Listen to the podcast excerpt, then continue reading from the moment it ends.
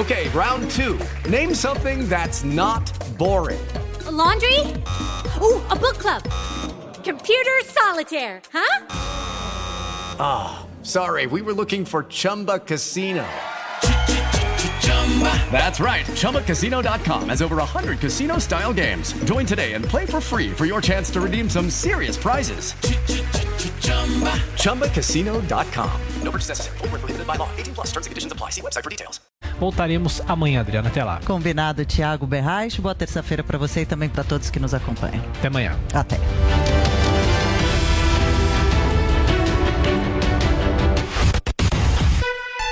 Você ouviu na Jovem Pan. Jornal da Manhã.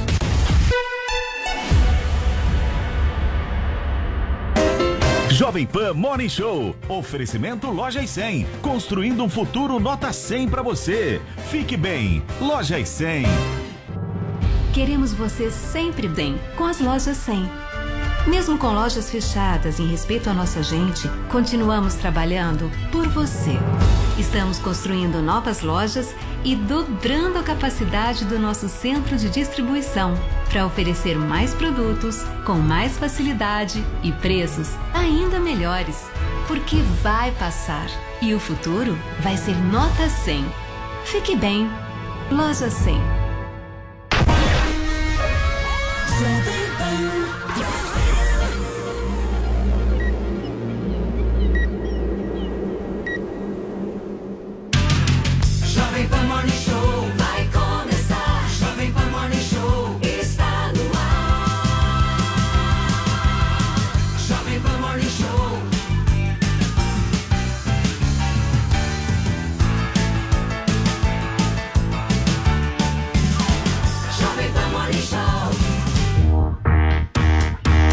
Excelência! Seja muito bem-vindo. Está começando agora aqui na programação da Jovem Pan desta terça-feira, dia 13 de abril de 2021. Mais um Morning Show, a sua revista eletrônica favorita por aqui, sempre de segunda a sexta-feira, das 10 às 11h30 da manhã, aqui na Pan.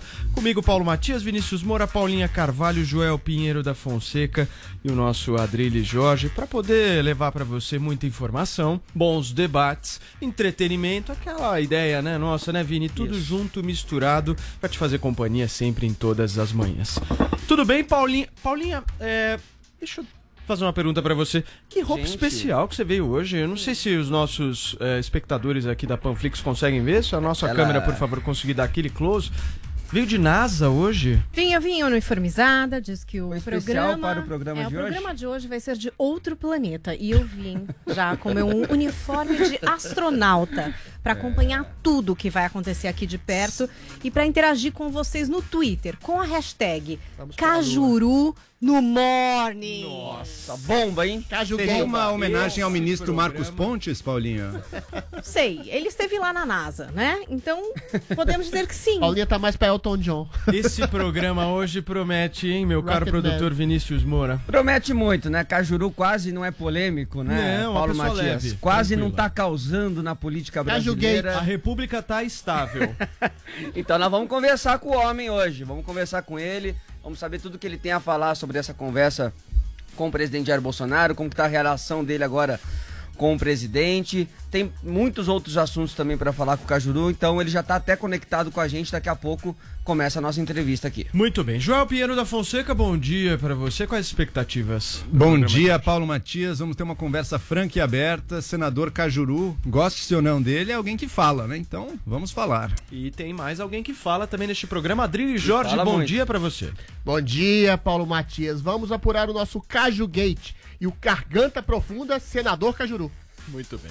Olha, tá aqui com a gente também, vai participar do programa hoje como nosso ilustre convidado aqui. Já Isso. posso falar com ele? Já? Pode, pode. O homem mora nos Estados Unidos, tá melhor que a gente, isso é fato, né, Vini? Muito Tá- melhor. Tá melhor que a gente, isso é fato. O homem é chique, fino e vai pra cima dos caras daquela maneira jeitosa que somente ele sabe fazer. Bom dia, meu querido Sem Paulo. mudar o semblante. Paulo Figueiredo Filho, você tá bem, cara? É sempre bom ter você aqui no nosso programa. Seja bem-vindo.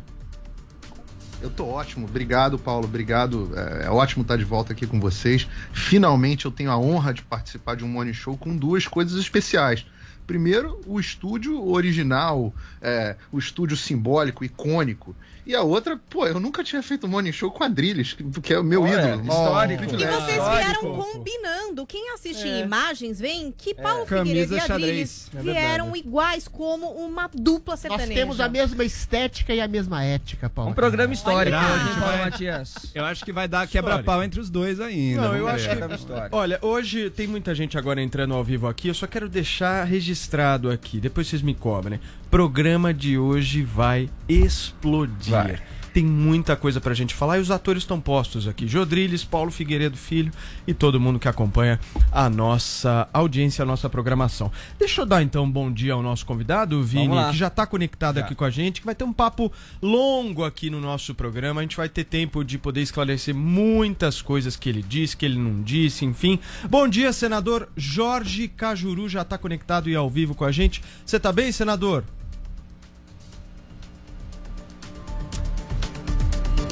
Eu acho que o senador Não tá não tá nos gente, ouvindo, não. é. Tá, tá um pouco paralisado ali, mas daqui a pouquinho ele vai estar de volta com a gente. Meu produtor, vamos pra matéria enquanto Vamos, isso? Pra vamos. gente.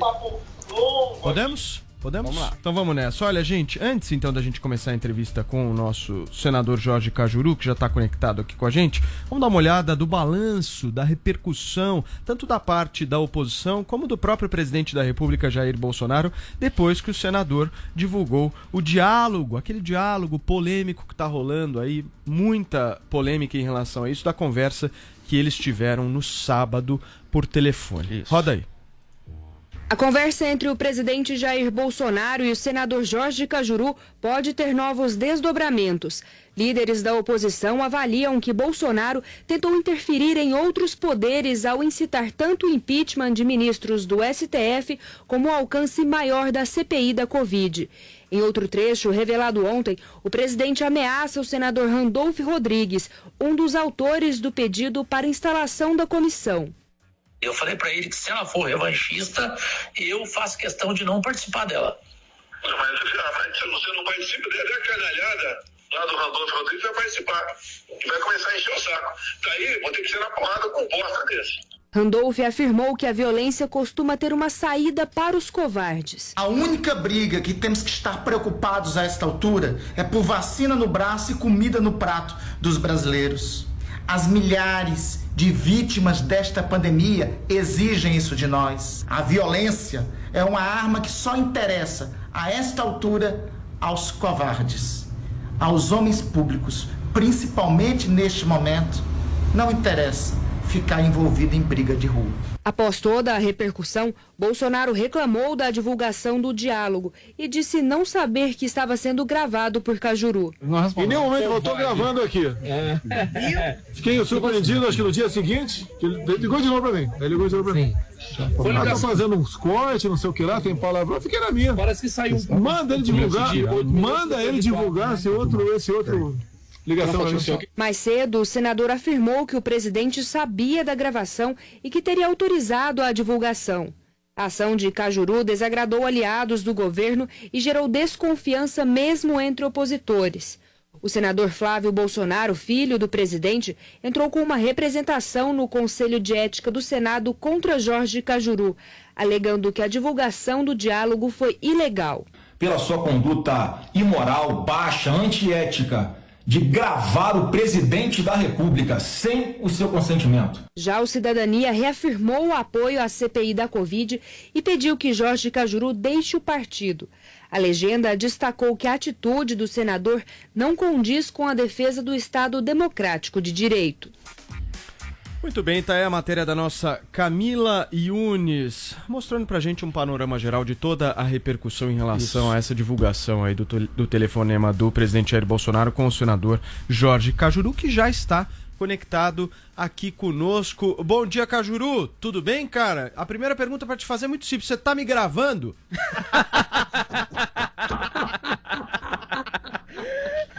Estou! Tá? Tá gravando Então tá bom. Então eu vou, Nós eu vou... estamos gravando também. Ah, então, não, então, então beleza. Não, eu, só eu precisava, eu só precisava saber disso pra gente começar a nossa Vida conversa. privada é coisa do Não, século XIX. Vamos falar sério aqui, senador. Vamos falar sério aqui agora. Porque no sábado o senhor teve esse telefonema com o presidente Jair Bolsonaro. Tá repercutindo demais esse telefonema, as suas falas, a fala do presidente da República. Mas eu acho que tem, tem um ponto que precisa ser esclarecido nessa história.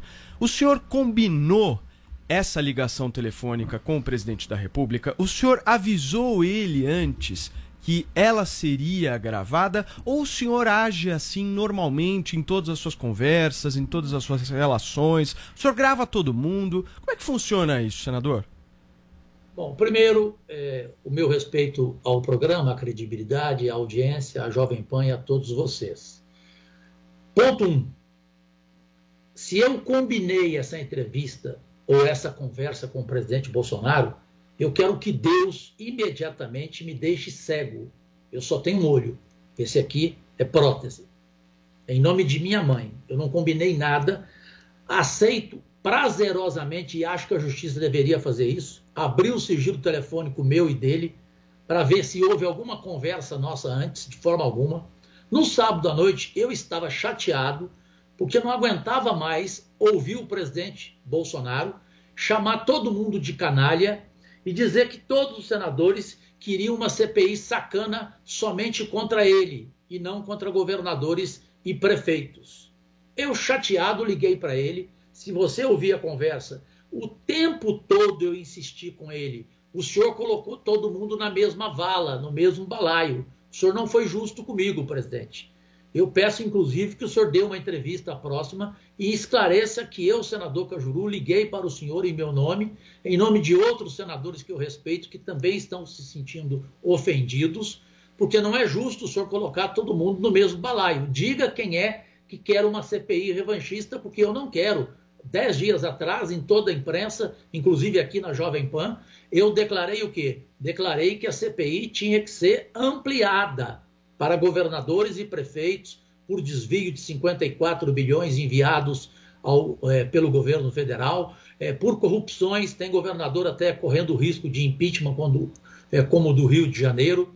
Portanto, em hipótese alguma, em hipótese alguma, eu combinei qualquer coisa e não combinaria.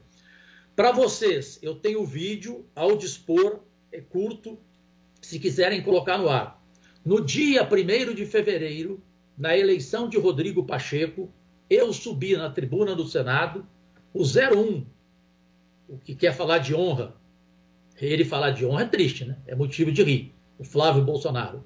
O Flávio Bolsonaro estava ali, ouviu o que eu falei, ninguém pediu a parte, todo mundo ouviu em silêncio. Eu avisar o seguinte: que nesses dois anos do Senado, eu aprendi que, infelizmente, a gente tem que gravar a conversa com todos os políticos. Por quê? Porque, ouvintes, brasileiros de todo o país e do mundo, o político fala com você no telefone uma coisa, no outro dia, na tribuna, ele vai e fala diferente. Então, eu falei, a partir de agora, eu disse, tem aqui, eu tenho a gravação aqui ao dispor. Eu disse, na tribuna do Senado, falei, a partir de agora, eu vou usar o meu telefone e essa caneta aqui, que grava, que o Datena me deu de presente. Portanto, eu quero deixar isso claro para não haver dúvida amanhã que eu não gravei. Você acha que o filho do presidente não falou para o pai, pai, o senhor conversa sempre com o Cajuru, ele falou que a partir de agora vai gravar todas as conversas políticas. E isso saiu na imprensa, isso foi divulgado, esse depoimento meu na tribuna do Senado. Portanto, o presidente estava careca de saber que eu estava gravando, tanto que ele aproveitou da gravação para falar o que ele queria, para se dirigir ao STF, para falar de impeachment, é, para xingar quem ele quis xingar. Enfim, ele Ô, teve Cajuru. consciência. E mais do que isso, ele fez ontem à tarde uma confissão pública. Que- que- vocês colocaram aí um pedaço. O que, que ele fez? Ele contou que realmente no dia seguinte, ou seja, no domingo, eu telefonei para ele meio-dia e 40, e é só abrir o sigilo telefônico. Avisei a ele que eu estava editando uma parte da entrevista e queria colocar no ar. A única coisa que ele não completou aí, para ele ser mais honesto, é dizer o seguinte: que ele respondeu, o Vitor está aqui comigo e acompanhou tudo. Ele respondeu assim: Cajuru, não tenho nada para esconder, pode colocar. Ô, Cajuru, Aí eu mas só- coloquei, mas eu editei a parte em que ele xingou os senadores de canalhas e xingou aquilo que vocês até deu- eh, colocaram, né, o famoso aí. Deixa, Ele Cajuru, o senador. Randolfo Rodrigues. Me permita só, só tentar entender a, a maneira que o senhor atua em relação a esse processo de gravação de políticos. Então quer dizer que o senhor grava todos os políticos. Significa que o senhor então tem um vasto arquivo, um vasto material aí de Cajuru conversas. Cajuru Gate. que, enfim, é, o senhor teve com todos esses políticos. É isso? Não é só com o presidente Jair Bolsonaro que você tem. E por que, que o senhor Não. só revela a conversa com o presidente da República? Porque até agora, graças a Deus, nenhuma conversa eh, foi motivação para colocar no ar e ser esclarecedora. Porque, para mim, colocar a conversa do presidente, eu, inclusive, fui correto com ele. Porque eu mostrei o quê? Um novo presidente que até sábado xingava todo mundo e dizia que todo mundo queria uma CPI contra ele. O que, que ele falou no final da conversa? Ele disse, Cajuru, então tá tudo bem, estamos combinados, estamos afinados. Se vai também investigar governadores e prefeitos, Cajuru, eu quero que saia a CPI logo e pronto, acabou. Então eu quis mostrar para a sociedade, para os senadores, que o presidente tinha uma nova opinião. Então eu fiz questão de colocar a gravação, porque se eu falasse isso para a imprensa ou na tribuna do Senado, olha, eu falei com o presidente, gente, e o presidente disse que não é mais contra a CPI, não, porque ela vai investigar governadores e prefeitos. Muita gente iria desconfiar de mim, dizer que era mentira. Então eu falei, agora eu vou falar e provar. E coloquei. Pronto, acabou. E ele não falou para mim, não ponha, porque se ele falasse 20 minutos antes, eu não colocaria. Jamais faria isso com ele. Senador. Agora, ele falou para mim, eu não tenho nada para esconder, Cajuru. Eu coloquei, para mim significa o quê? Autorizado. Senador, bom dia. Então, por que, que o senhor acha que o presidente agora está tendo ah, essa manifestação contrária à divulgação deste áudio que você revelou, inclusive com os filhos também, né? Você já falou sobre o Flávio Bolsonaro. E o Eduardo Bolsonaro também esteve ontem aqui na Jovem Pan, no direto ao ponto, apresentado pelo Augusto Nunes, e disse que faltou ética ao senhor ao divulgar esse áudio. Por que, que o senhor acha que o Bolsonaro falou uma coisa para você e agora publicamente está falando outra?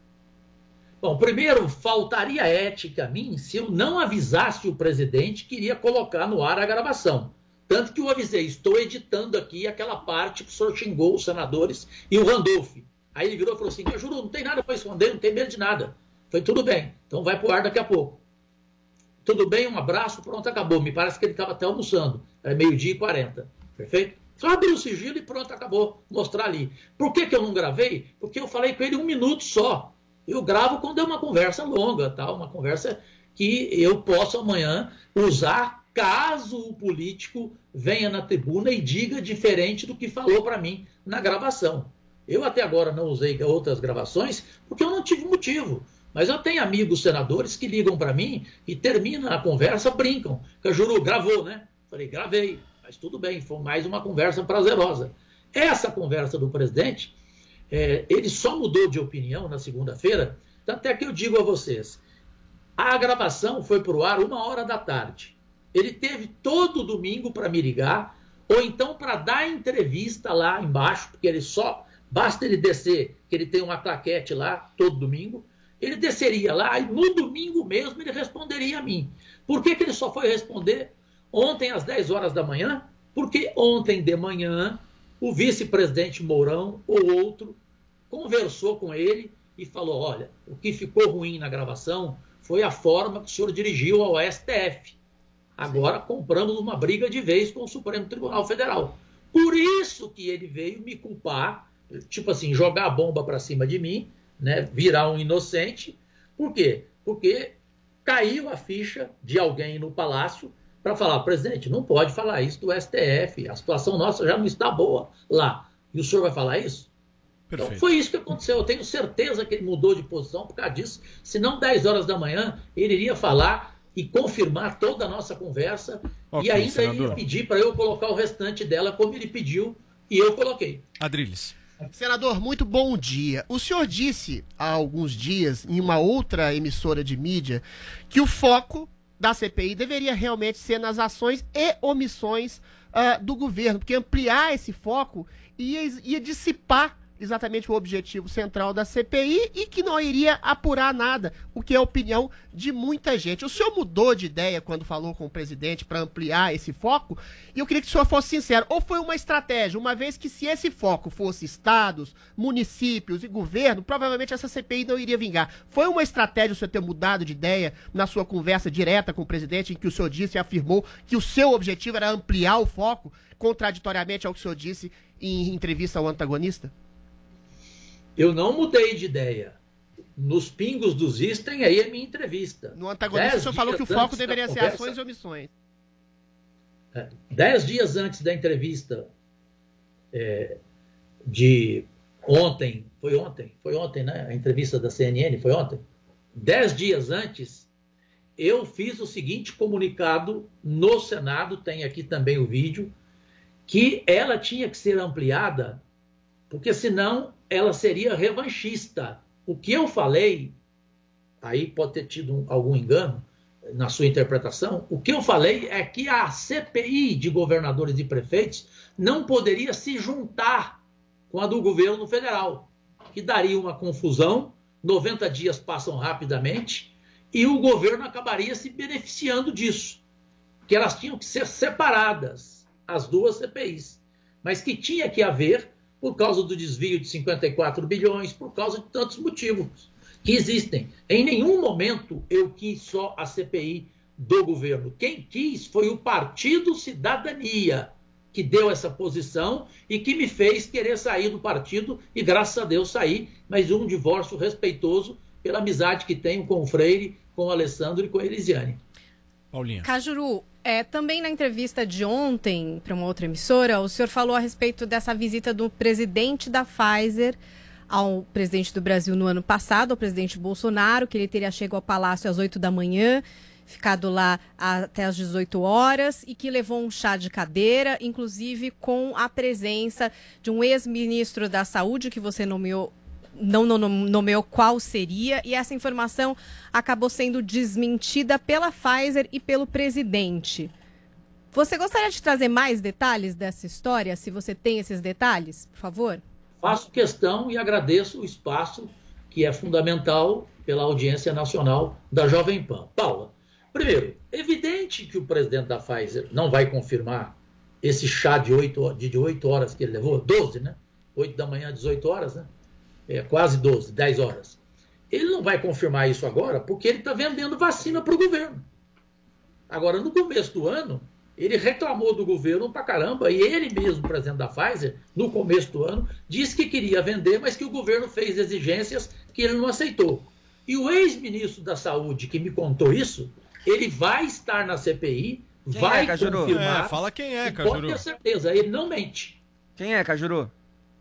Eu não posso falar porque Ah. ele pediu. O senhor Quando revela conversas privadas, como é que pode nome? gravar o Cajuru? falar.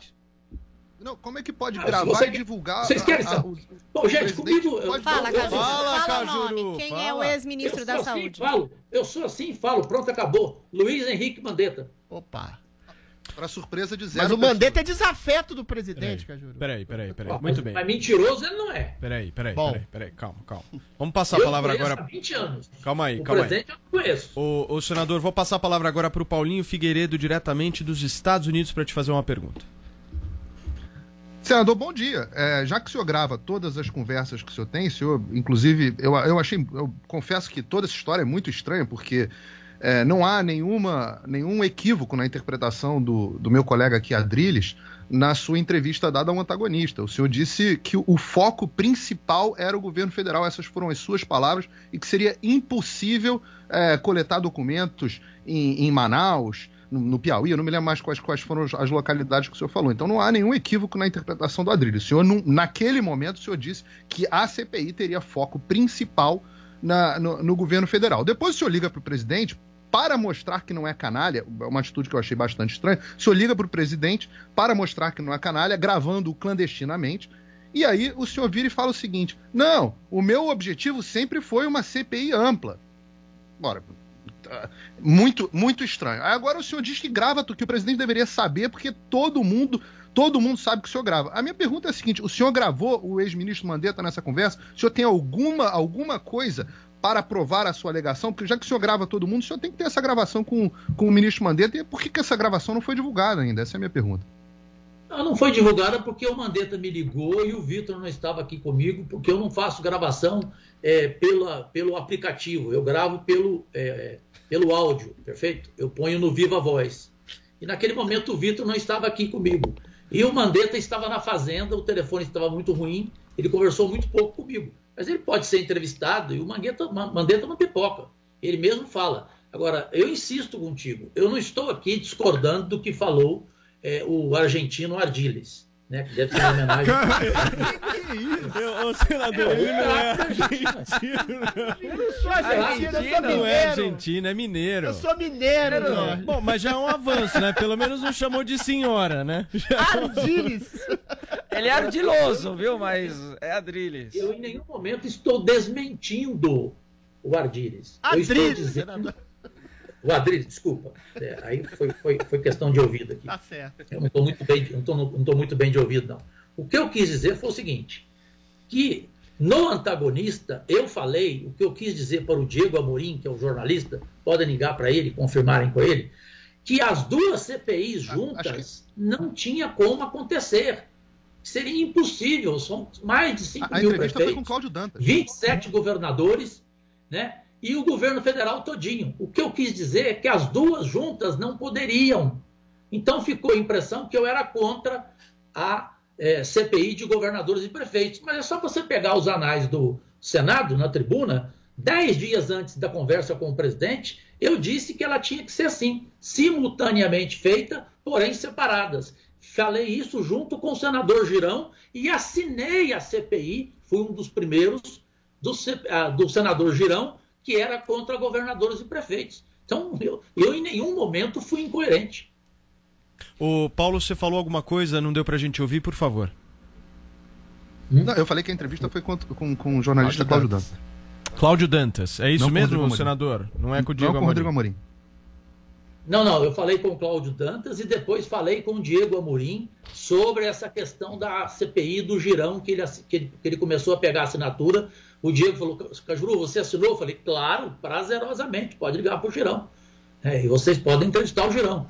Eu e o Girão tivemos a mesma opinião. Separadas, juntas, não tem condições em 90 dias de você fazer um trabalho é, absolutamente independente. E aí o governo seria beneficiado. Porque como é que você faz? Você tem que focar o governo numa CPI, porque ele é o principal responsável por tudo que aconteceu, e depois, em outra CPI, paralelamente, você fazer os principais temas de governadores e prefeitos, os principais responsáveis, porque não tem como você ouvir 27 governadores e 5.500 prefeitos. Muito bem, olha Ma- só, Mas a só- CPI que o senhor pediu, que o senhor, a CPI que o senhor foi ao STF, é, entrou lá com o seu mandado de segurança, foi a CPI da presidência da República. presidência, Não foi a. CPI do- dos estados e municípios. Qual é a sua prioridade? Eu- as duas são prioridades. O que ocorre é o seguinte: o senador Alessandro Vieira e eu entramos para a CPI do governo federal. Por quê? Porque o presidente Rodrigo Pacheco falou para nós claramente que não era a hora e que ele não ia colocar a CPI agora de forma alguma. Então a gente buscou na justiça, no poder máximo, e caiu nas mãos do ministro Barroso, felizmente, coerente, e ele mostrou as razões pelas quais a CPI tem que existir. Eu e o Girão ficamos o quê? Ele de um lado, eu de outro, buscando assinaturas para a CPI de governadores e prefeitos. Conseguimos ontem, nove e meia da manhã, chegarmos a 33 assinaturas. Então a gente precisava primeiro conseguir o número de assinaturas para apresentar ao presidente do Senado e, caso ele não aceite, a gente de novo buscar o Supremo para ele autorizar essa CPI, como ele autorizou a do governo federal, correto?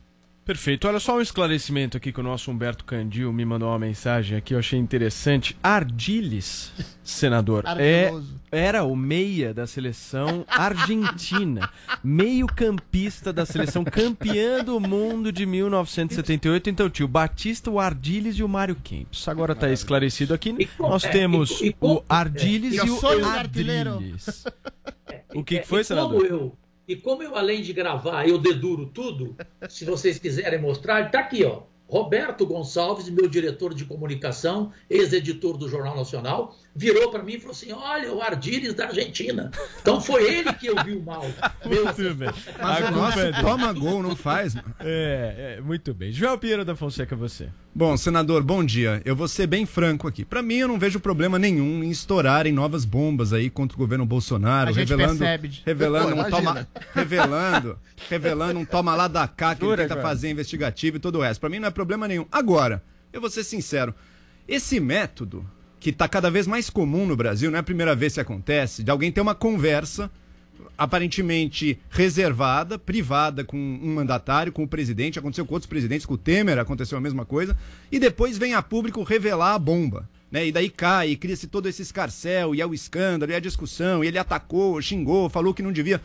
Agora, veja só, a pessoa quando está numa conversa privada, mesmo que ela não esteja falando nada de ilegal, ela não vai se preocupar tanto na forma como ela vai falar. Vai falar de uma forma mais solta, vai falar de uma forma que deixa pontas soltas e que podem, se jogadas na opinião pública, ser interpretadas como algo terrível, sendo que não era. Então me parece que esse método que o senhor utiliza, o senhor até se gaba disso, a gravação da conversa dos políticos para depois revelar tudo quando o senhor julgar conveniente ou necessário. Isso aí mais cria ruído, não nos traz grandes revelações, não necessariamente, e parece que rebaixa a política brasileira ao nível do espetáculo. E, como consequência disso, eu me pergunto: será que algum político vai querer conversar com o senhor em qualquer vez no futuro? Se não dá para. Se a palavra dele pode ser depois jogada na grande mídia? Então, o senhor não vê problemas nesta maneira de agir? Bom, eu vou ser sincero e direto contigo. Eu estou vivendo aqui no meio político. No meio político, eu nunca generalizo, mas parte dele é um chiqueiro, do qual eu sairei sem levar nem o cheiro. Polícia Federal nunca irá na minha casa às seis e meia da manhã e eu nunca serei manchete negativa de Jornal Nacional. Pode gravar aí e cobrar isso na minha vida, na minha história. Eu acho um absurdo e um espetáculo, como você falou muito bem, se você faz a gravação, coloca e não pede autorização para a pessoa. É diferente. Se eu não pedir autorização para o presidente Bolsonaro, eu já falei, eu quero ficar cego. Eu quero a pior doença que Deus puder Mas, dedicar mim. Cajuru, Cajuru você, você então significa que ligou para o presidente da República antes de iniciar essa gravação e pediu uma autorização. É isso que o Não. senhor está dizendo? Ele Não, disse que o senhor gravou não. ao- no mesmo tempo. Eu liguei Essa autorização ela vem da onde? Da onde vem essa autorização? Depois de gravar. Depois de gravar, ele falou. Não, a autorização foi meio-dia e 40 do domingo, que ele mesmo falou para vocês aí, vocês colocaram no ar. Ele falou, realmente o senador me ligou no dia seguinte. Ele mesmo falou.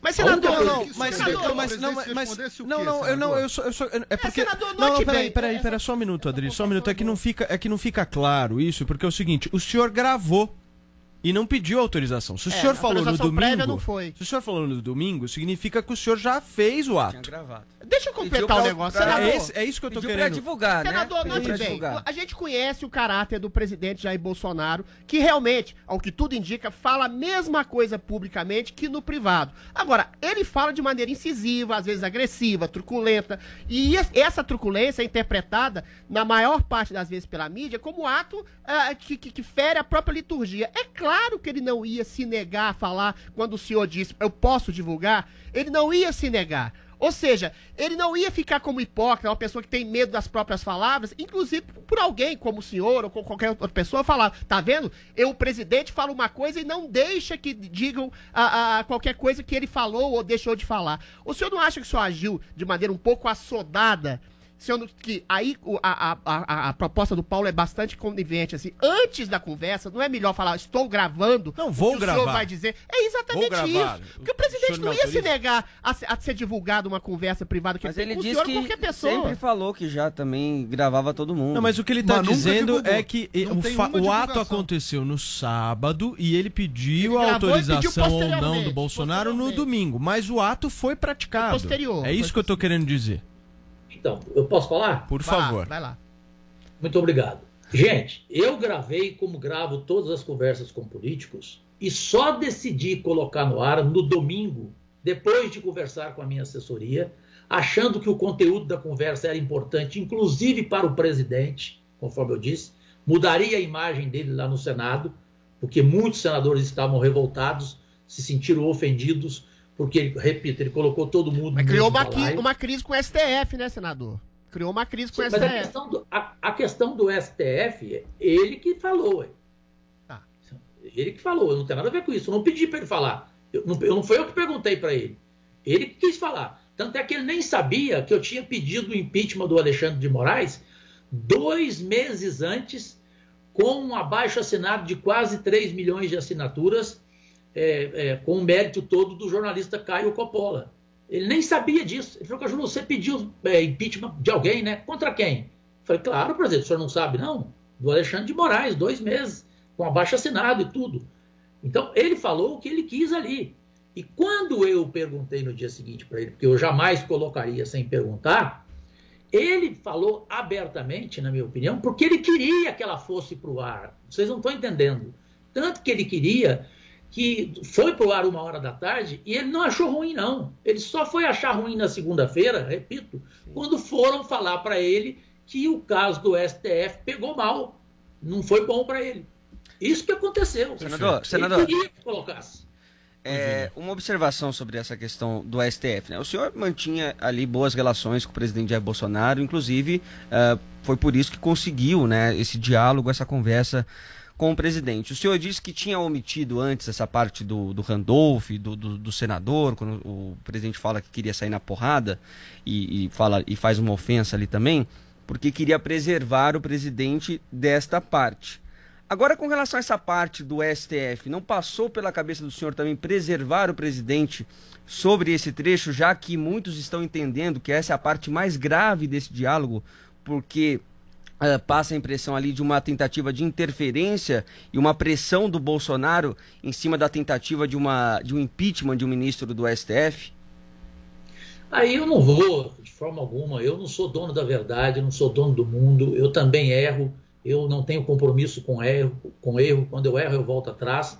Talvez tenha sido um erro meu, mas eu não, é, é, não foquei bem a questão ampla do, CB, é, da- do STF. STF.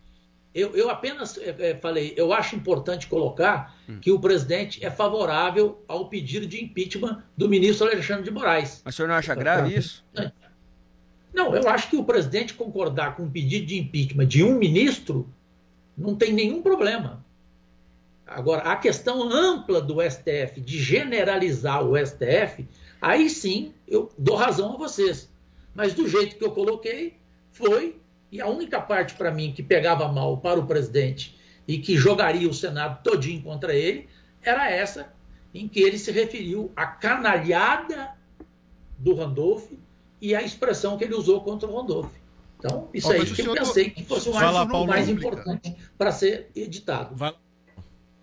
Não, o, se- o senhor tornou pública uma opinião privada do presidente e com isso gerou uma crise institucional. Porque uma coisa é o presidente numa conversa privada, em que, repito, não tem como. O senhor nunca divulgou uma conversa com alguém, então não tem como a pessoa achar que sua conversa vai ser divulgada. Então, é uma conversa privada do presidente com um senador que aparentemente até, até pouco tempo o presidente gozava de alguma confiança, tanto que atendeu e retornou a ligação.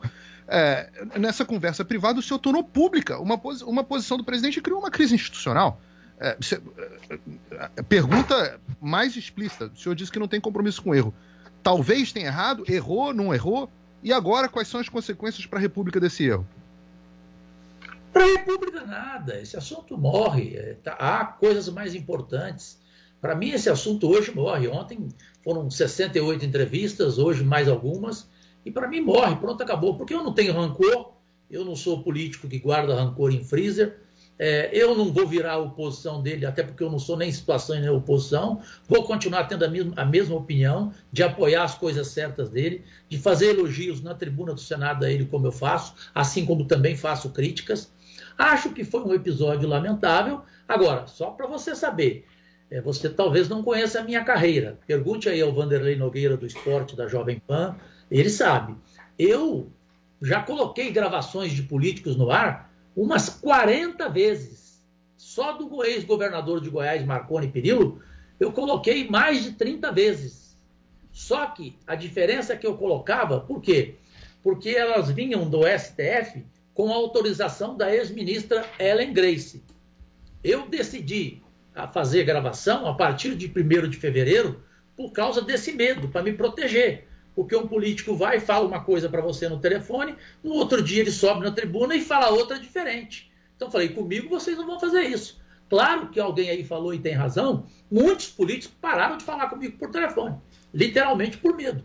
Por quê? Porque o cara me liga, me, pe é, me Não, pede eu tô com votar medo a de falar favor com do você, governo e Caju. oferece um Mas cargo. tem assuntos de Estado, de estratégia que devem ser mantidos Peraí, secretos, peraí, senador. peraí, Senão, é, uma coisa é uma coisa ser uma pessoa ser hipócrita, falar uma coisa e se desmentir no dia seguinte. Outra coisa, por exemplo, são assuntos de Estado de um presidente da República, de um governador, de um prefeito, que eventualmente pode colocar em perigo a sua administração e a sua relação, sei lá, diplomática com outros países, com outros governadores. Nesse sentido, as pessoas vão ficar muito temerosas de conversar com o senhor, ou quem quer que seja, que grave conversas Perfeito. privadas nesse sentido. Não é exatamente uma questão de falta de ética, de hipocrisia, mas são assuntos de Estado que às vezes têm que ser mantidos em sigilo até o momento devido em que serão deixa, revelados. deixa, por favor, eu. ah, nós estamos falando aqui de gravação, meu caro Vinícius Moura. Estamos falando de várias gravações aqui. O Cajuru tá rolando na internet uma gravação sua. Depois você, você era amigo do Bolsonaro. Aí você brigou com o Bolsonaro. O que que acontece com os. a- não.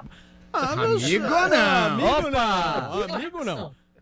Amigo é quem vai na casa. Eu Conhecido. nunca fui na casa dele, nunca almocei Aliado, com ele. conhecido, aliado, enfim. não- nem aliado. Nem aliado. Então, você era alguma coisa do Bolsonaro que você não é Havia mais. uma afinidade afetiva Certo. muito grande na conversa Não, de vocês mas, dois. mas olha só onde é que eu Isso quero é chegar. Aí o que acontece? muito tranquila. O que que acontece, Cajuro? Quando você briga com o Bolsonaro, os apoiadores do Bolsonaro passam a criticá-lo. E tá rolando um vídeo na internet, que eu acho que é importante da gente colocar, inclusive para que você possa esclarecer, que fala quem era o Cajuru do passado. Mas depois do vídeo eu quero que você diga quem é o Cajuru do presente. Roda. Eu me vejo, por ser apaixonado com comunicação, Gabi, fazendo um programa como o do Flávio Cavalcante, sem ser conservador como era o Flávio. Eu, eu, eu, eu sou um, um homem de esquerda desde menino.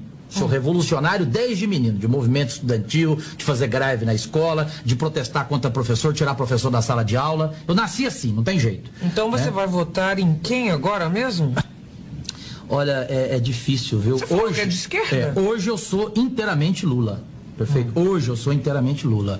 É, Ô, ô, Cajuru, explica pra gente. É esquerda, é direita, é pra frente, é pra trás, é no meio. Como é que você se classifica? Bem, essa entrevista aí, que você colocou para a Marília Gabriela, foi em 2001. Eu convido, a produção sua pode pegar agora, na Folha de São Paulo, nos anais da Folha de São Paulo. Eu era colunista da Folha. Eu escrevia quarta e domingo. No dia 17 de julho de 2002, eu escrevi Até tu, Lula, rompendo publicamente com ele, terminando a coluna da seguinte forma: Prefiro um quatro patas do que você. PT saudações. Rompi, deixei de ser Lula, especialmente pela posição depois da senadora Heloísa Helena e do senador Cristóvão Buarque, que deixaram o partido. Ali eu vi que eu tinha razão. E ao ler em fevereiro de 2003 um artigo do Frei Beto, eu falei: eu não tenho que ser esquerda, eu tenho que ser independente, não tem nada a ver comigo. Avisei o Datena, avisei meus amigos pessoais, falei: eu estou fora. Por que, que eu estou fora? Porque o Frei Beto escreveu na Folha de São Paulo, podem pegar, fevereiro de 2003, que uma pessoa, quando chega no poder, ela não muda, ela apenas se revela quem ele é. Então ele se dizia, ele se referia ao ex-presidente Lula. Foi ali que eu deixei de ser petista, de ser, no caso, lulista. Eu avisei, isso é público, eu tenho como provar. Então, qual o problema que tem? Quem, quem quer colocar essa gravação agora para É. Dizer, mas- dizer que hoje Não, o? Cajuru, não, não. O Cajuru, a pergunta, a pergunta é, hoje você se classifica como? Se você não é mais um cara de esquerda, como que você... Não, eu sei, a independência, ela tem uma tradução. Centro-direita. Se você quer saber o que eu sou, um centro-direita. Igual o João Igual Pinheiro. Joel. Pronto. Era isso que eu queria saber. Ô, senador, e, e o senhor se considera agora rompido com o presidente Jair Bolsonaro também? Não, rompido de raiva, de rancor, não, de forma alguma. Vocês vão continuar me vendo atuar e vão me cobrar. Vão ver se eu vou votar contra ele de graça, é, que eu vou ser oposição a ele é, é, também gratuitamente. Eu vou manter a mesma relação. O que eu não faço mais com ele, para não ter mais esse tipo de problema, Gravar é telefonar para ele. Conversar com ele Gravar conversa não vai dar mais. Muito bem. Senador, nós estamos com uma excelente, grande audiência hoje aqui no Morning Show desta 50 mil. terça-feira. Quase 50 mil pessoas nos acompanhando só no nosso canal do Morning Show no YouTube. Eu queria muito pedir para essas pessoas que estão nos acompanhando e para quem também nos acompanha pelo rádio, para que se inscrevam no nosso canal do Morning no YouTube. É só digitar lá na busca do YouTube Morning Show. Você vai lá, clica no sininho para receber todas as notificações, deixa o seu like e participa com a gente do programa sempre de segunda a sexta-feira, das 10 às 11h30 da manhã. Senador, você fica mais um bloco com a gente? Porque o papo tá muito bom.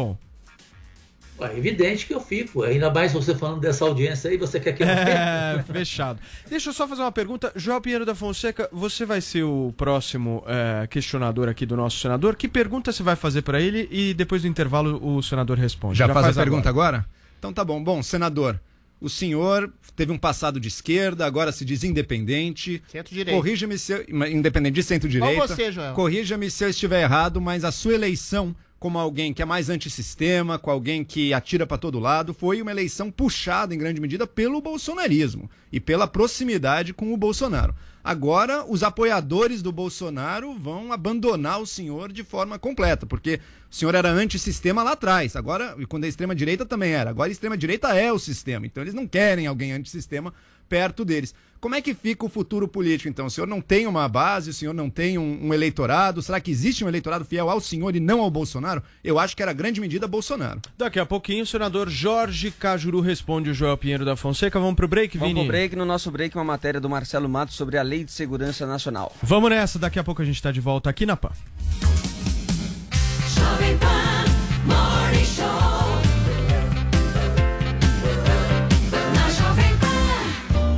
Na Panflix, você curte a competição mais trash do mundo. Hoje eu vou fazer o, a bolonha.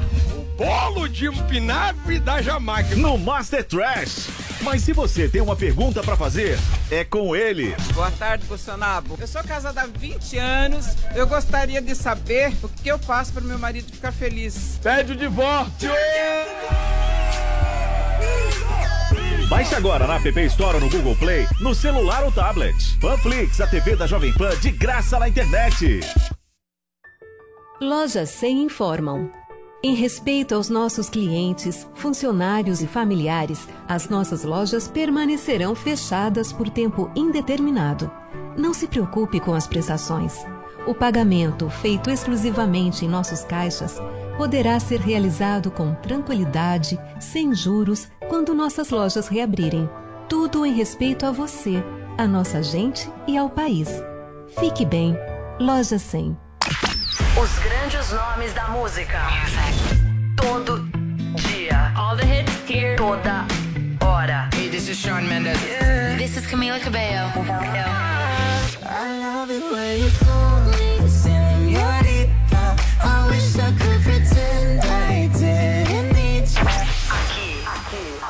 my station. Jovem Pan.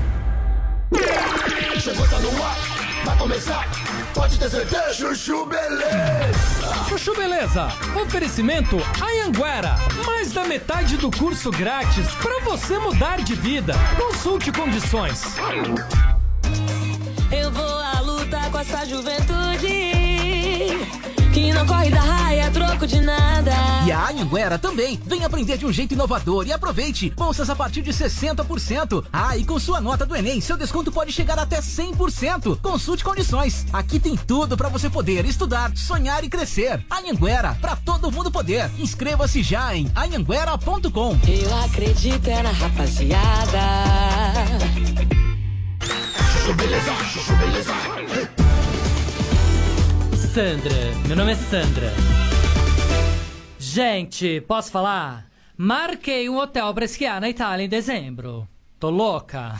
Não, sério. Falei pro Rô, meu marido, eu falei, Rô, a gente tem que acreditar em alguma coisa, senão eu vou acabar surtando, concorda?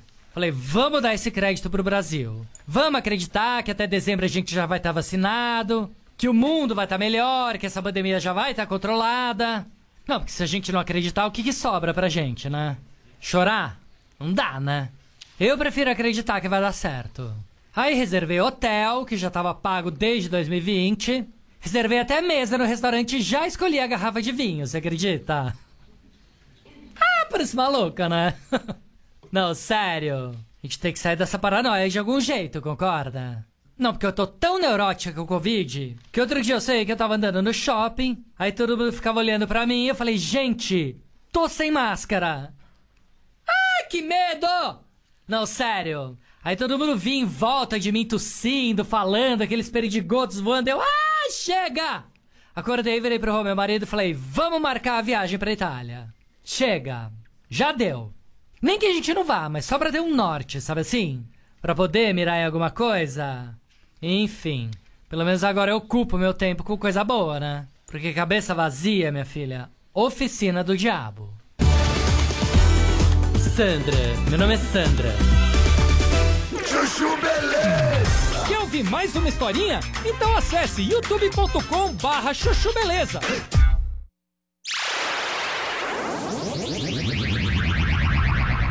Jovem Pan Morning Show. É Jovem Pan Morning Show.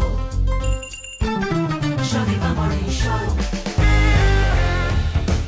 Muito bem, minhas excelências, estamos de volta aqui na Jovem Pan com o nosso Morning Show. São 10 horas e 49 minutos da manhã. Nós estamos hoje com um programa especial entrevistando o senador da República, um cara que não desestabiliza o país, um cara leve, tranquilo. Polêmica não é com ele. Próxima pergunta do nosso Joel Pinheiro da Fonseca. Só resumindo, então, novamente, senador, vou, vou sintetizar aqui. O senhor foi eleito numa onda de extrema-direita ligado ao Bolsonaro. O senhor é uma figura anti-sistema, anti-establishment. Agora a extrema-direita é o establishment e o senhor, portanto, já está se separando e quebrando com eles. O que, que sobra? Será que existe um apoio, uma base que é especificamente sua ou era realmente a sua força, era o bolsonarismo? Bem, Joel, primeiro você não é obrigado a saber das eleições de Goiás. E eu, em primeira mão, trago aqui para vocês. Caso queiram, a gravação está aqui. A imagem dele está aqui. Por isso que gravação é importante. Presidente Bolsonaro. O que, que é isso? Mais isso aqui é o gravação. seguinte: durante as eleições em Goiás, o presidente Bolsonaro fez uma campanha contra mim e a favor do senador Wilder de Moraes. Ele implorava o voto, dizendo que para Goiás era melhor o Wilder e para o Brasil também era melhor o Wilder, quando eu estava em primeiro lugar no Ibope, com votação de 2 milhões de pessoas. Portanto, a minha votação em Goiás é e foi exclusivamente pelos 20 anos lá trabalhados. Tive uma emissora de rádio, uma equipe esportiva chamada Feras do Cajuru. Trabalhei lá junto com Galvão Bueno, com Carlos Nascimento, com Alexandre Garcia, com Francisco José, Carlos Monforte, eh, Lucas Mendes, Paulo Francis, enfim, tinha uma equipe de jornalismo e de esportes fortíssima.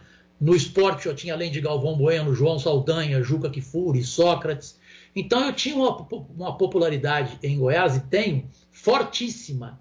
E quem me ajudou a eleger foi essa popularidade, porque se dependesse do Bolsonaro eu perderia a eleição.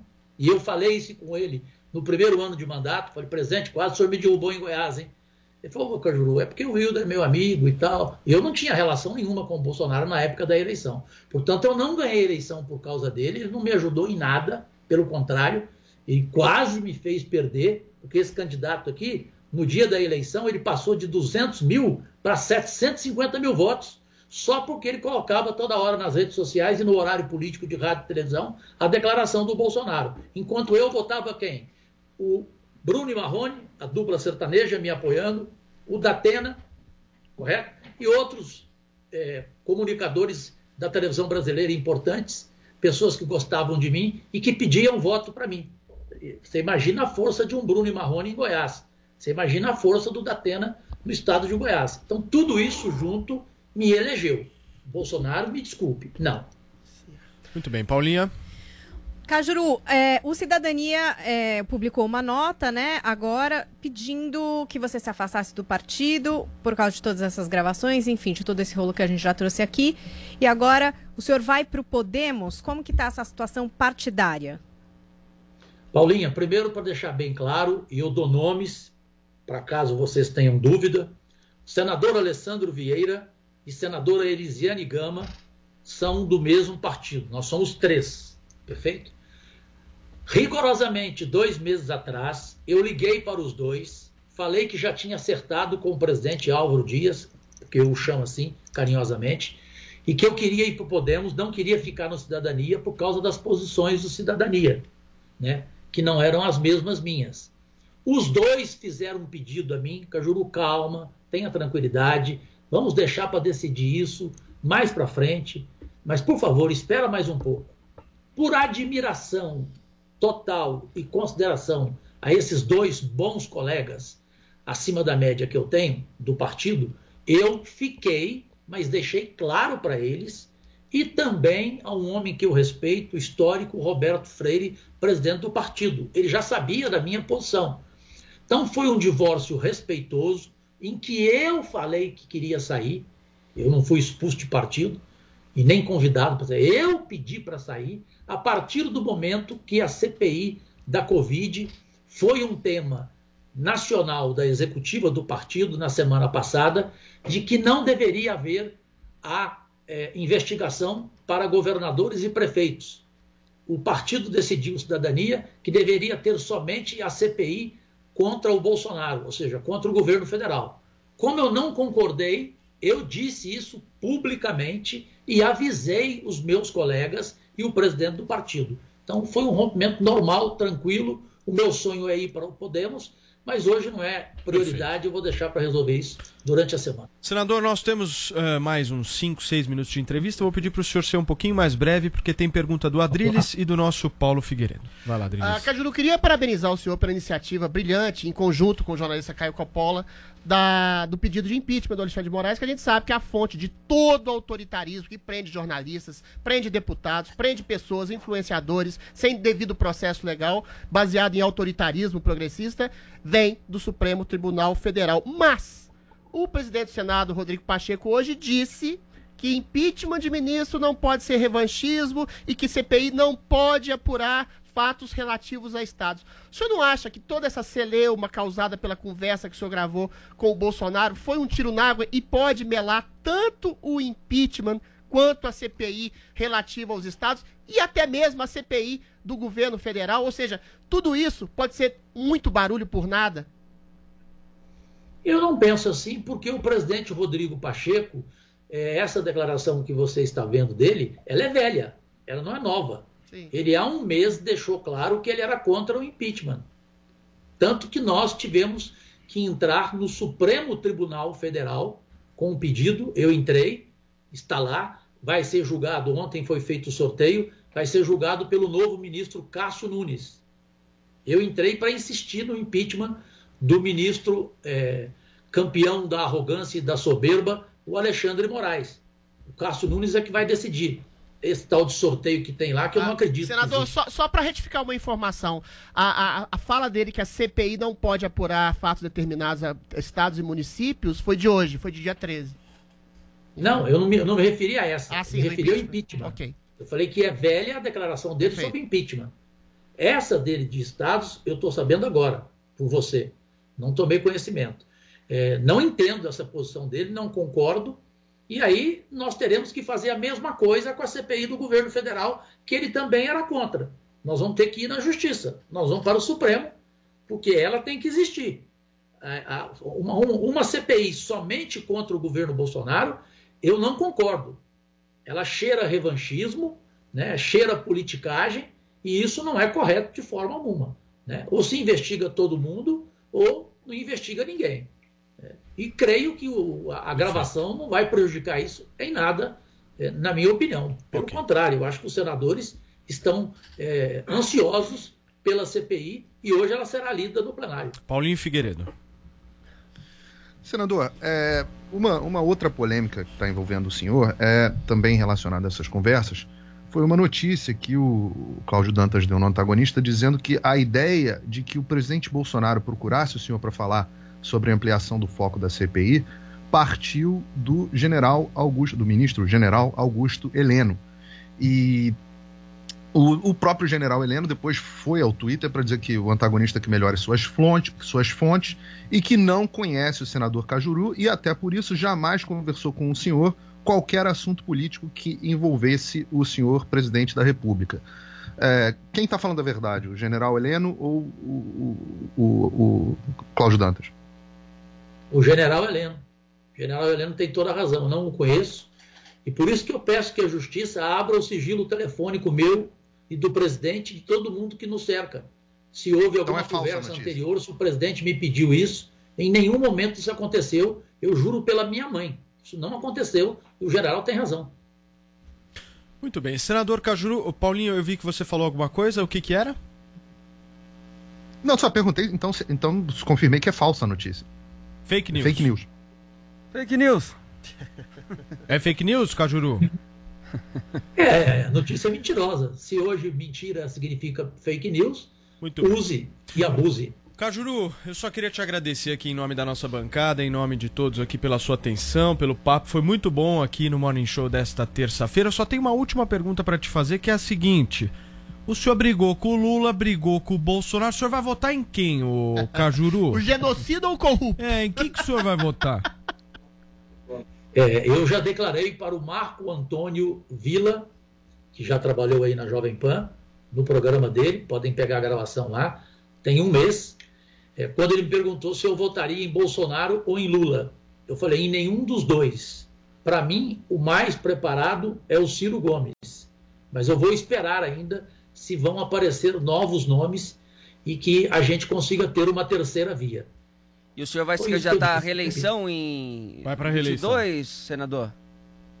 Eu, de forma alguma, eu registrei em cartório no dia que fui eleito que eu não seria reeleito, que eu seria contra a reeleição e apresentei um projeto que está no Senado à disposição de vocês no mês de fevereiro, primeiro mês meu, para o fim da reeleição no Executivo, acompanhando inclusive o que o presidente Bolsonaro dizia nas eleições, que ele seria contra a reeleição.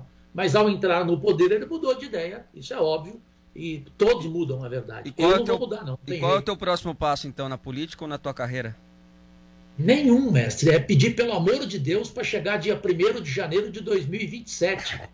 Nossa Senhora da Aparecida, que fosse hoje, que fosse amanhã. Eu quero sair correndo, repito, desse Mas lugar aqui seis que anos. parte dele um cheiro, e eu nem, nem o cheiro eu levarei. Eu quero ir para Búzios. Eu vou estar com 67 anos de idade. Eu quero beijar na boca. Eu quero tomar minha cerveja. Mas dá pra eu renunciar quero também. Nina Simone, eu quero ouvir Bibi King. O senhor Tá bem de saúde, senador? só, só, só pra o senhor tá voltar. bem de saúde? Tá com uma prótese peniana? Eu sei que o senhor tá Que bem. isso? Não, tá bem. Tá bem. O Cajuru tá bem. Não, mas eu, eu queria. Pode falar o que você quiser. Isso é educação sexual. Você queria o quê? Você queria que eu ficasse broxa? Tem inveja ô, do senador, senhor, pra senador. fechar, eu só queria. Só eu podia terminar assim a entrevista com a Júlia. Eu só queria voltar rapidamente, mas muito curto mesmo, na questão que o senhor fala do Ciro Gomes. O senhor disse que está indo pro Podemos. É, é, eu não consigo entender essa, essa sua lógica. O senhor vai estar num partido e aí o, o Ciro Gomes vai ser candidato, o senhor vai apoiar o Ciro Gomes, é isso? Vai voltar pra Por isso esquerda, né, falei senador? Vai não- voltar pra esquerda. Por isso que eu te falei que eu não decidi a minha vida partidária ainda. Ah, Por então quê? tem chance de você ir pro ouvindo partido do Podemos. Ciro. Desculpa, eu não Tem entendi. chance Hã? do senhor ir também para o partido do Ciro Gomes. Não, não, eu não fui convidado, inclusive. Eu tô, tô dizendo a você que eu quero pensar bem a questão partidária. O meu sonho é o Podemos, porque eu quero saber a linha do Podemos sobre presidência. Porque eu sei que o Podemos eh, pensa em outros nomes. O senador Álvaro Dias não quer ser mais candidato. Ele está muito chateado com política, tal, aborrecido. Enfim, ele não quer ser. Agora, é evidente que eu estando no Podemos, eu respeitarei a posição do partido. Porque o Podemos te dá independência, ao contrário do que aconteceu com a cidadania, que não concordou com a minha opinião de investigar governadores e prefeitos. Perfeito. O Podemos me respeitaria nesse assunto. Não, me perfeito, deixaria livre. Então, eu vou, eu vou esperar, porque se for o Podemos, aí eu tenho que ver a linha partidária dele para 2026. Tá aí a conversa aqui no Morning Show com o senador da República, Jorge Cajuru. Cajuru, depois você me manda aí a nossa conversa, que foi gravada? Pode divulgar nas redes, viu? Pode A gente autoriza. divulgar, tá? A gente Edita como autoriza. quiser, edita É. como quiser. Não, eu não tenho que editar nada nessa entrevista, pode ter certeza. É, quando colocá-la nas redes sociais, vai na íntegra. Porque eu vou ser franco com vocês. É, eu cheguei aqui agora a 76 entrevistas. Mostra a caneta. Mostra a caneta. Caneta gravadora. Você gravou pela Sete. caneta aí? Presente, né? 007. Ah. Cheguei- Eu cheguei a 76 entrevistas e a melhor delas foi essa. Ó, Que bem. Boa, que bom. pergunta, pergunta no ping-pong, fomos no pau mesmo, mas num pau respeitoso. É isso aí. né? E, pronto. Portanto, eu adorei conversar com vocês. Não é pela audiência, pela credibilidade, não. É porque vocês foram eh, corretos. Tem que perguntar tudo mesmo e tem que apertar. Eu, eu fui jornalista por 40 anos e, modéstia à parte, campeão de audiência onde eu trabalhei, porque eu fazia exatamente esse papel. Eu perguntava o que ninguém perguntava. Não, muito legal. É a Senador, maior audiência essa- do, do Morning no YouTube. A maior também. audiência da história do Morning no YouTube. Exatamente, Muito legal. 48 Senador, essa é a característica do nosso Assim programa. foi é tratar. direto ao ponto também. Exatamente. Eu fui no direto, Direto ao ponto, Augusto muito boa a Nunes. audiência também. Foi a maior audiência e no Pânico também a maior audiência. O- Da Jovem Pan. Senador, é por isso que. Mais respeito. Senador, é por isso que o Morning é bacana, porque aqui a gente recebe todo mundo com a maior educação possível, a gente faz perguntas firmes que tem que ser, essa, essa é a prática, é o nosso ofício aqui, a gente não pode simplesmente fingir que as coisas estão acontecendo, estão acontecendo, tem que perguntar e a nossa audiência quer esclarecimento. Se a gente buscou isso aqui e sempre vai buscar com quem é de direita, centro, esquerda, enfim, esse é o nosso papel. Senador, obrigado, bom dia de trabalho ao senhor e boas gravações. Muito obrigado a vocês todos pelo espaço. Deus e saúde para seus familiares e especialmente para os ouvintes. Vamos pensar em vacinação, vamos pensar no prato de comida de grande parte do povo brasileiro e seguir a vida numa boa. Eu sou muito tranquilo, eu sou Tim Maia, gente. Não, eu brigo tranquilíssimo. com uma pessoa hoje, Só quero amar. no outro dia eu já esqueço, acabou. É isso aí. Já esqueceu. Já tá de bem com o Bolsonaro, com o Lula, com todo mundo. Vamos nessa. Tchau, Cajuru. Um abração pra você. Valeu. Tchau, querido. Obrigado a vocês todos. Paulinho Figueiredo, filho, participou conosco. Paulinho, mais uma vez, obrigado, viu? Obrigado pela sua participação aqui no Morning Show. Prazer é todo meu. Chamem sempre que eu volto. Valeu, querido. Abração pra você. Paulo Matias. Muito bem. Seguinte, entramos em contato com o Luiz Henrique Mandetta, que não quis se pronunciar Não quis sobre a revelação do Cajuru É a fonte hoje. do de Cajuru. Falou aqui, deu de furo, que, hein? ele, de que ele foi o ministro que presenciou a suposta de recusa do Bolsonaro ao, rece- ao receber o presidente da Pfizer.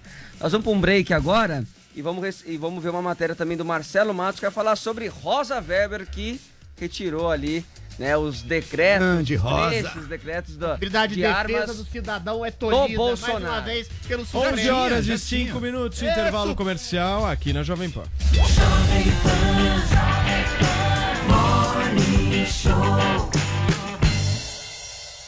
Quem quer ganhar prêmios? Eu quero, Botini! Então vem correndo para o Pancadão de Prêmios da Pan. Os prêmios são incríveis. Tem BMW X1, dois Nivos, 13 Virtus e muito mais. São 1.200 prêmios com vários sorteios por semana e tudo isso por apenas 66 centavos por dia. Para participar, acesse agora pancadão.com.br. Pronto! Pancadão de Prêmios da Pan. Aqui você tem chance todo dia de ganhar, ganhar, ganhar. No momento onde as pessoas estão cheias de dúvidas, o Bolsonaro vai para as ruas responder cada uma delas. Qual é a sua, rapá? Como assim, qual é a minha? Qual é a sua com essa camiseta escrota? Mitadas do Bolsonaro. Bolsonaro.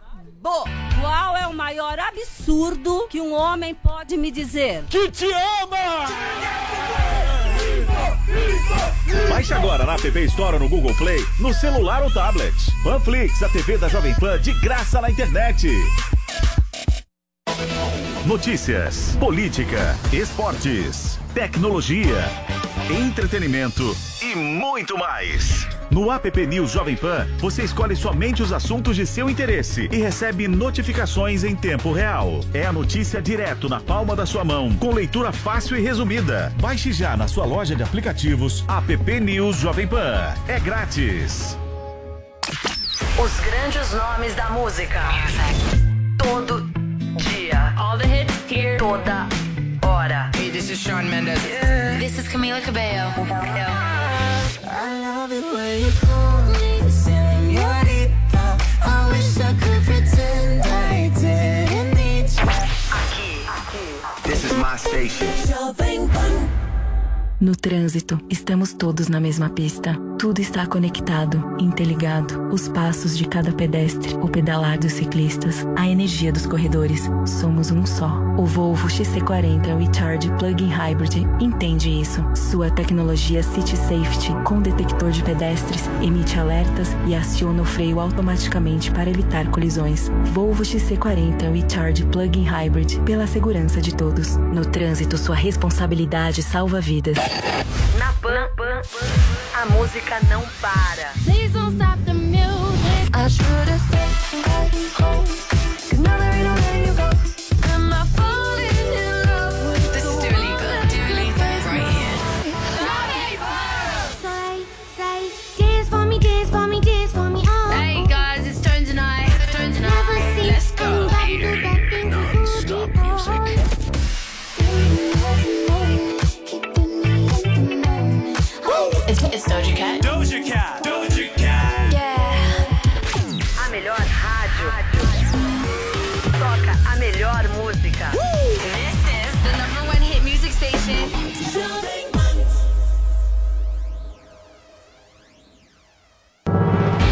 Queremos você sempre bem com as lojas 100.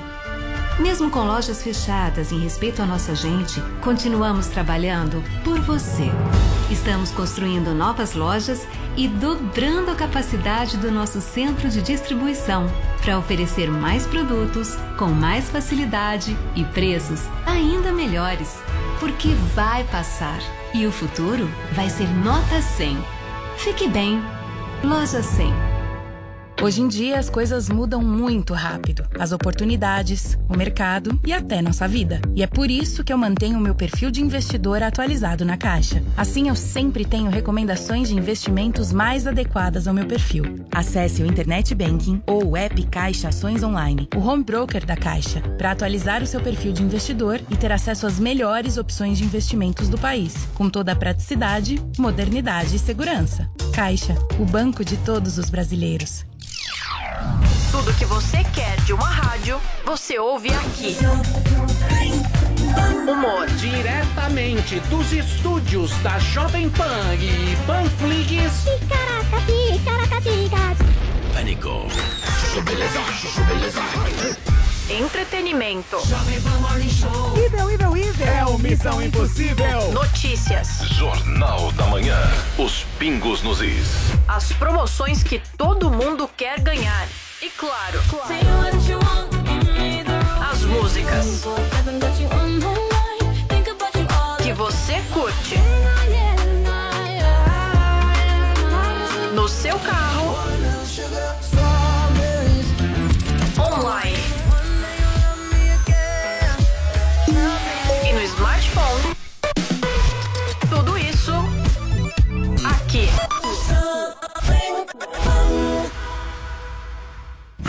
Você sabe, as informações relevantes do mercado financeiro bem cedinho é só comigo. Eu sou Pablo. Vai, Torinho! Depois do sucesso do Minuto Toro de Ouro, eu criei o curso Toro de Ouro. Nele, eu vou ensinar os principais indicadores financeiros e como eles movimentam as marés dos mercados para que você possa criar a sua melhor estratégia de investimento. Invista em você. Acesse newcursos.com.br e vai, Torinho! Você já conheceu alguém que não gostasse de inovação? Eu também não. Por isso eu viajei pelo mundo todo buscando as inovações mais importantes que estão sendo feitas em vários segmentos. Meu nome é Clodoaldo Araújo e inovação é minha maior paixão. Tudo que eu descobri de mais surpreendente pelo mundo eu vou mostrar para você em Rota da Inovação. Todas quartas e sextas-feiras na Panflix e no YouTube Jovem Pan News.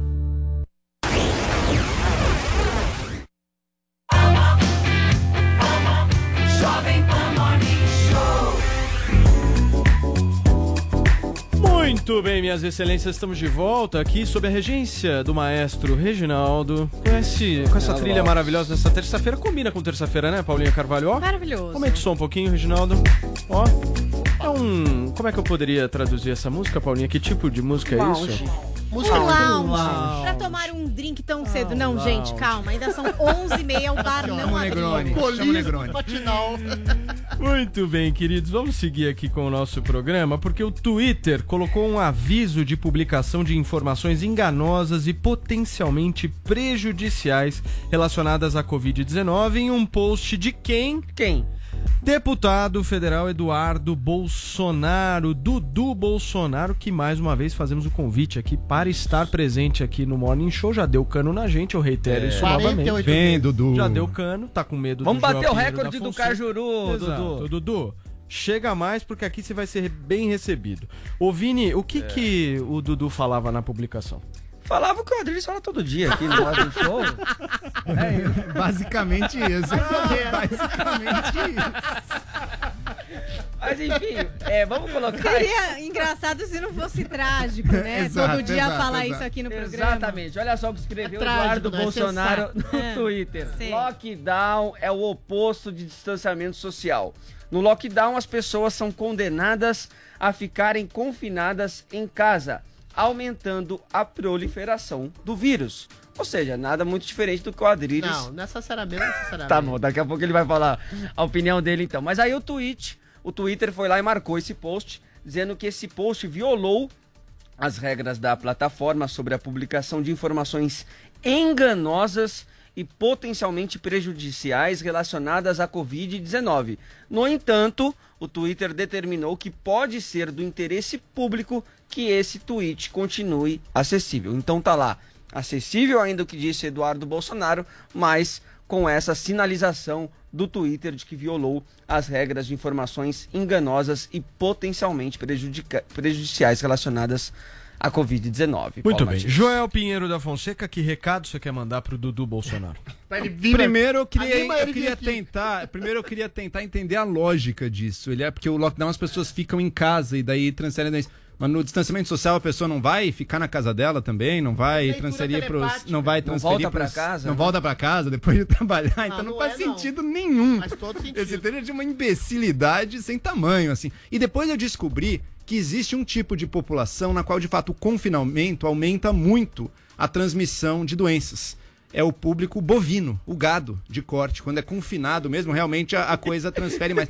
Nossa, Talvez. Globo Rural. talvez Agora que ele tenha- não vem mesmo. Talvez. Obrigado, Joel. Muito Obrigado, bom. talvez Conseguimos tenha uma puta entrevista entrevista do- agora. Mas, bom, Bolsonaro. gente, ele já tinha furado antes. Não, vai, não será por isso que. Não será por isso que. É, Mas é se- mesmo, sobre uma outra fala sua. não, mas não foi, não foi, não foi. Não, não, não me joguem essa, não. Não tem sentido nenhum. E o Twitter, vamos ser sinceros, fez bem, pô. Fez bem. Se o cara, num momento Esperava grave esse. como esse, que a gente tá vivendo o, o pico de mortes, tá? Pessoas estão morrendo, as UTIs estão lotadas. Felizmente agora em São Paulo começou a baixar as internações em UTIs, a coisa tá começando, mas o nível tá altíssimo, ainda tá preocupante. Nesse momento, o cara me vem falar contra as coisas que minimamente funcionam pra você conseguir baixar, para você conseguir baixar o contágio, isso é perigosíssimo. Isso é perigosíssimo. E o Twitter tem razão. O Twitter não violou o direito de liberdade de expressão dele e disse: "Olha, aqui a gente tem alguns limites. Você se você tá num cinema e começa a dizer fogo, fogo, você tá num avião, começa a dizer bomba, bomba, meu amigo, você vai sair desse avião escoltado pela polícia e talvez seja preso. A liberdade de expressão não é totalmente sem limites assim. Ela tem os limites da responsabilidade com o bem comum, Liberdade com o bem das outras lockdown? pessoas. Ué, Calma, bomba? Você quer, quer gritar bomba em um avião? Você vai ter sua hora de falar. Espera um pouquinho, por Então favor, o Twitter fez o quê? E o Twitter foi até brando. Ele disse: olha, a gente vai marcar isso aqui, mas provavelmente o alcance disso vai ficar um pouco limitado, mas quem quiser ler, poderá ler. Então eu achei uma decisão do Twitter responsável e perfeita. Paulinha. Olha, eu queria trazer um ingrediente para alimentar essa febre do Adrilles para falar de lockdown, porque o primeiro-ministro do Reino Unido, Boris Johnson, também trouxe aí uma declaração dizendo que a maior parte do trabalho de reduzir a doença foi feito pelo lockdown e que E não agora pela vacina, né? e não pela vacina e É. que agora que eles estão reabrindo, infelizmente, deve se observar aí mais infecções, hospitalizações. Mas tem muita e vacina, né? mortes. Agora lá já tem muita vacina, quem É, sabe. Mas eles- ele trouxe essa declaração, tipo, digamos assim, hipervalorizando esse lockdown em relação às vacinas. Vai, Adriles, é com você Peraí, agora. peraí, peraí. Quadrilhos interrompeu três vezes, você tem direito a três interrupções. Tá. Agora vai. Um governante que faz uma prática tão abusiva, que cerceia liberdades, que não necessariamente elimina a doença, simplesmente achata uma curva e a possibilidade de equipar hospitais, de fazer algum tipo de medida profilática, ele vai ter que defender isso, porque é uma medida amarga, cruel, ruim e que eventualmente você pode achatar uma curva e depois de três, dois dias depois voltam exatamente como no caso de grandes países da Europa, voltam todos os casos e todas as mortes. Você simplesmente vai adiando mortes, enquanto eventualmente você faz algum tipo de política preventiva de vacinação ou de equipamento, de equipação de hospitais, ou não. Agora, falando especificamente do tweet, do tweet do deputado, ele faz uma comparação evidentemente alegórica. E deixa eu ensinar para o Joel o que, que é distanciamento social. Distanciamento social ó. é uma coisa que tem vários níveis. Distanciamento social pode ser você não ter contato com pessoas mais velhas, mais doentes. Distanciamento social pode ser você arregimentar e organizar transportes públicos para que não A cause pessoa não vai dormir em casa? A pessoa não vai dormir em casa? A pessoa não vai dormir em casa? Não, mas eu tô perguntando. responda. A pessoa não vai dormir em casa no distanciamento social? a segunda. Não, não, foi uma, foi uma. Distanciamento social pode ser não eventualmente causar algum tipo de aglomeração, como é o que causa em transportes públicos. É você fazer um tipo de racionalização no distanciamento social. O lockdown é uma medida absolutamente radical, cruel, elimi- e que, que propõe mais miséria, mais desemprego, mais fome, eh, tira a capacidade produtiva das pessoas. Coloca auxílio econômico. Ge- Segundo, auxílio gera- econômico. Gera Renda emergencial. mental, gera mais, mais Ajuda as empresas, crédito. Pois é. Pronto, é- chega. Não, não, não, foi dois, foi dois, foi dois. Foi um pacote, era um pacote, era um pacote. É o combo. Era o mesmo tema, era o mesmo tema. Chega, chega, lockdown, lockdown especificamente, é muito simples. Os países que mais se fecharam, que fizeram lockdowns estritos, radicais, concretos, como a Bélgica, a Argentina, a França, a Itália, tiveram e tem números catastróficos. Os 15 países, eu volto a dizer, que mais se fecharam no mundo são os que mais adotaram a prática do lockdown.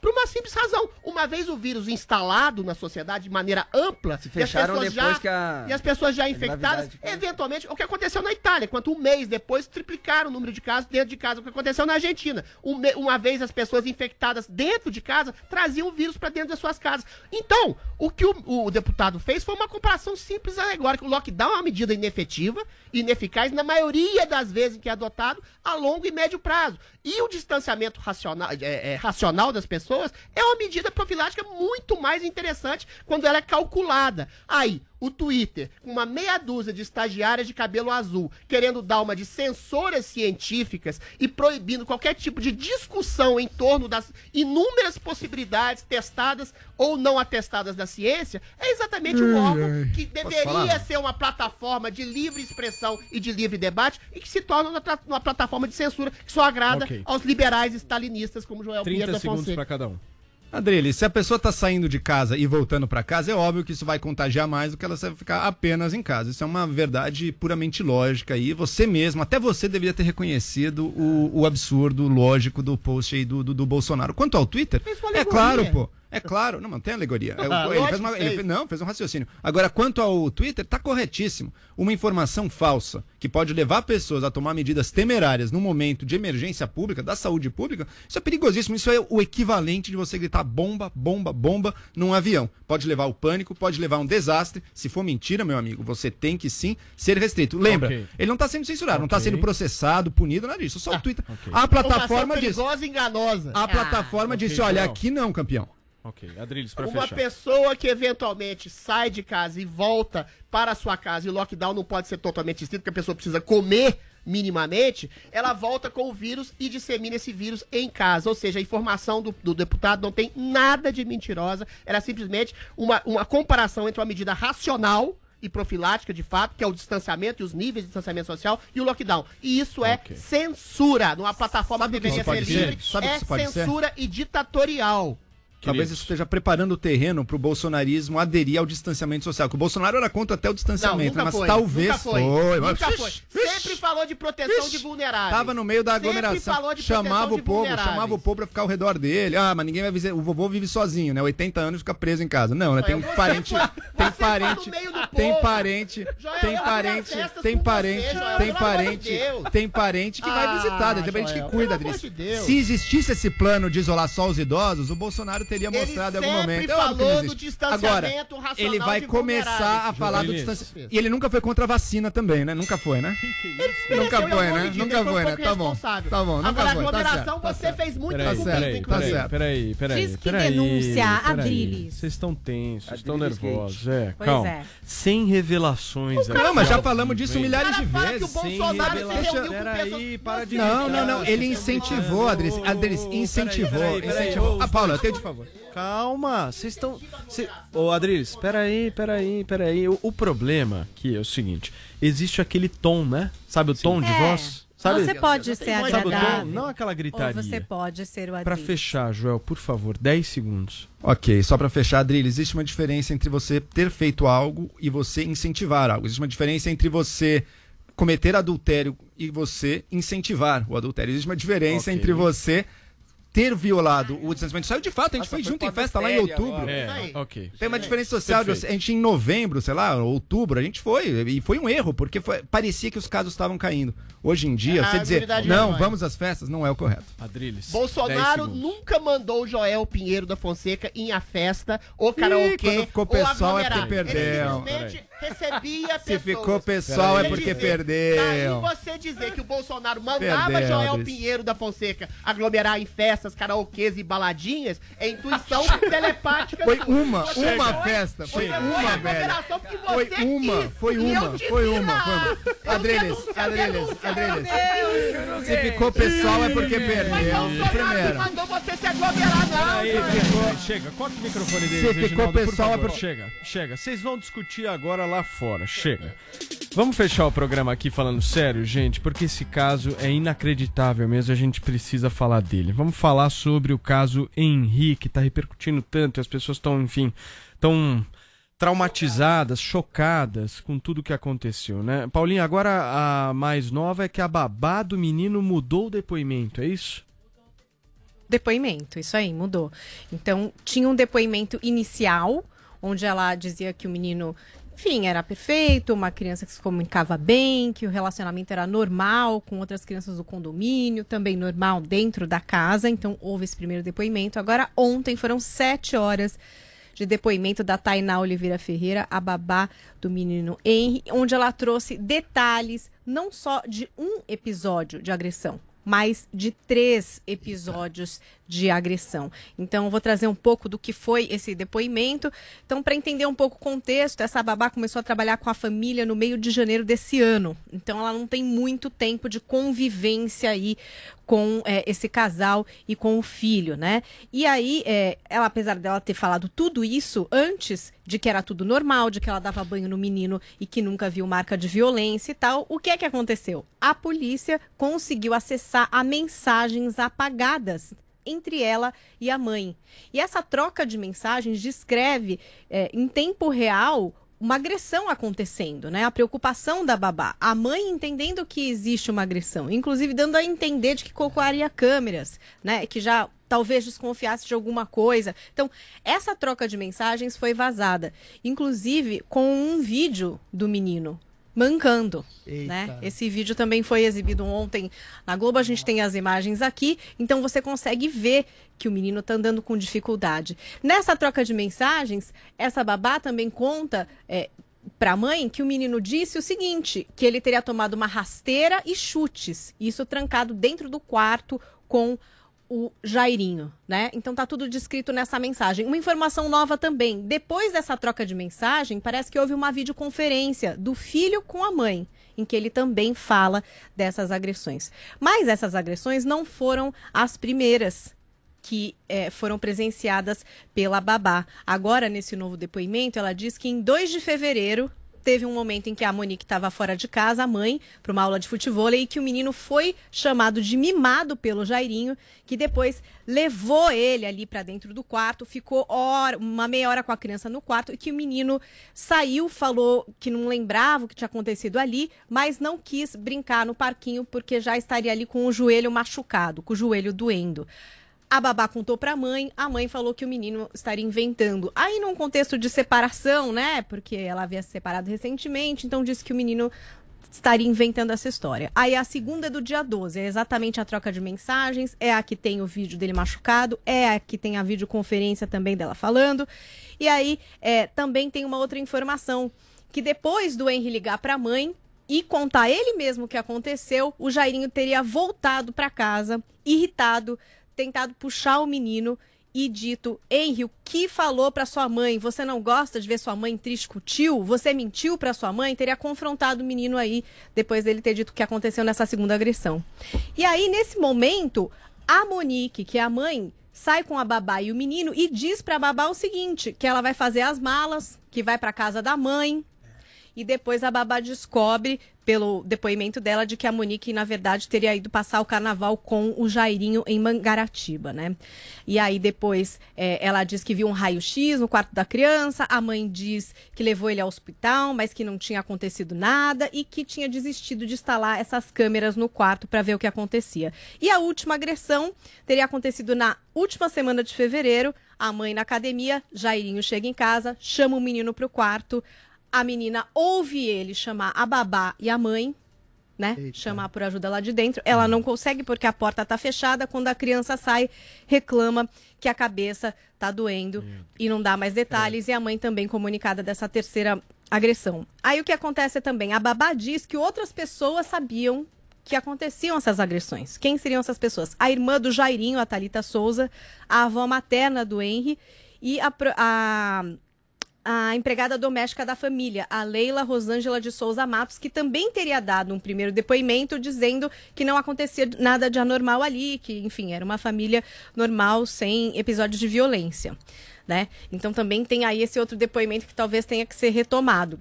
E aí, é, a gente tem a, uma diferença agora na questão da defesa. Na noite de ontem, a Monique, a mãe, separou a estratégia de defesa da do doutor Jairinho. Mudou de advogado, agora está com o criminalista Tiago Minagé, que é um dos defensores até do ex-deputado Eduardo Cunha.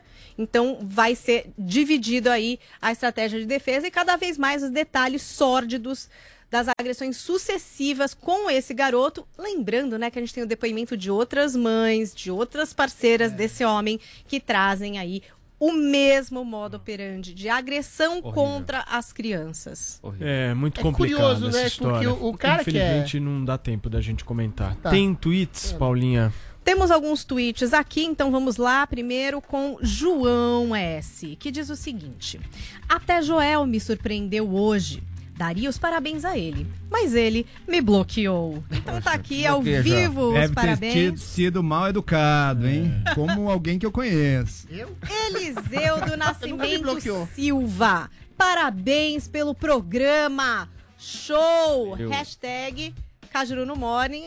Trouxe esses parabéns aqui para todos nós, para esse número maravilhoso da audiência de vocês. E Patrícia usou o GIF de Britney Spears confusa no The Voice, dizendo: Adriles é cabeça dura, né?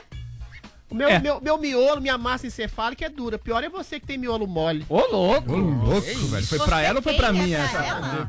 Nossa Você senhora. falou pra ela, você nem conhece ela. A menina me ofende sem nem saber quem eu sou, eu não posso calma. ofender. Ela parece ter cabelo azul, Adriles. Será que não é? Os Ah, haters tem. Será que não é esse? Cabelo Teve colorido. também um manifesto aqui das estagiárias de cabelos coloridos contra o Adriles. Adriles, Também é. aconteceu É aqui. só uma alegoria como Ele o Eduardo ofende, ele ofende a classe o tempo inteiro. Tem uma classe isso. estagiária de cabelo azul. O programa acabou hoje, né?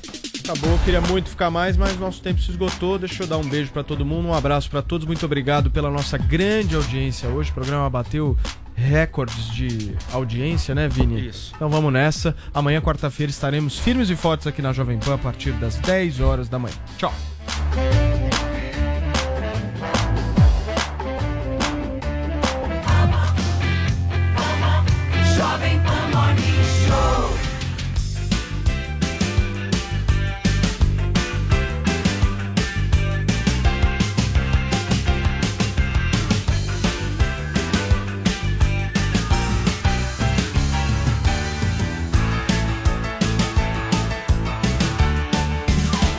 Time for today's Lucky Land horoscope with Victoria Cash.